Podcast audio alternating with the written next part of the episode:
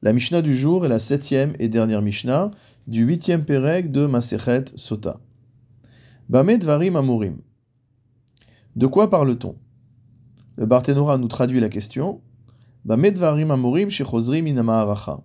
Dans quel cas dit-on que certains des soldats vont rentrer du champ de bataille et rejoindre leur foyer? Veyesh Shen Zazin Mimekomam, alors que d'autres ne pourront pas bouger de là où ils sont Réponse de la Mishnah, Bemilchemet Hareshut, uniquement dans le cas de ce qu'on appelle une guerre facultative. La Milchemet Hareshut est une guerre qui est menée soit pour élargir les frontières du pays, donc une guerre de conquête, soit une guerre qui a des euh, finalités financières, de pouvoir prélever un tribut sur des peuples qui ont été conquis, ou alors simplement un roi qui mène des guerres pour proclamer sa grandeur. Donc dans ces cas-là, on aura une partie des soldats, s'ils répondent aux conditions que nous avons dites, qui rentreront chez eux, et les autres qui resteront à la guerre. Aval bemilchemet mitzvah hakol yotzin. Mais s'il s'agit de ce qu'on appelle milchemet mitzvah, c'est-à-dire une guerre de conquête telle que celle de Josué, ou alors une guerre de destruction d'Amalek, hakol yotzin tout le monde part en guerre. Afilu chatan mechedro vechala mechupata. Motamo, même le chatan sort de sa pièce et la kala de sa choupa pour se rendre à la guerre. Amar Rabbi Yehuda, la Mishnah nous amène maintenant la vie de Rabbi Yehuda. Bamedvarim amorim. Dans quel, dans quel cas à nouveau dit-on que euh, certains des soldats vont rentrer chez eux et d'autres vont rester en guerre? Bemilchemet mitzvah. Dans le cas d'une milchemet mitzvah.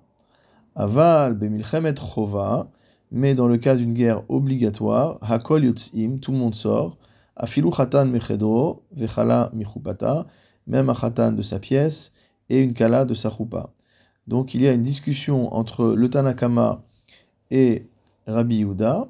D'après le Tanakama, on parle d'un côté de la guerre reshut, facultative, guerre de conquête, et de l'autre côté de la guerre de mitzvah, qui est une guerre de conquête d'Eretz Israël comme celle de Josué ou une guerre contre Amalek, tandis que Rabbi Yehuda considère que la dichotomie est entre une milchemet mitzvah et une milchemet chova, une qui serait une, guerre qui serait louable entre guillemets, qui constituerait un commandement, et l'autre qui serait une obligation. Regardons la manière dont explique cette marloquette le Barthénora. Lo lekut anakama ve Rabbi Yehuda ela bemilchama shenilchamim Israël imoivehem la marloquette entre Tanakama et Rabbi Yehuda repose sur un cas particulier, le cas d'une guerre qui est menée par Israël de manière offensive, afin que ses ennemis ne puissent pas prendre le dessus sur eux et leur imposer euh, des persécutions. Tanakama karela milchemet areshut, le Tanakama appelle une telle guerre une guerre de reshut, facultative, puisqu'elle est entre guillemets préventive. Chez en adam mina mitzvah, kedel kazo. Et il considère qu'une personne n'a pas le droit de s'abstenir de réaliser une mitzvah pour euh, pour mener une telle guerre. Pour Tanakama, c'est donc le cas où on peut rentrer chez soi.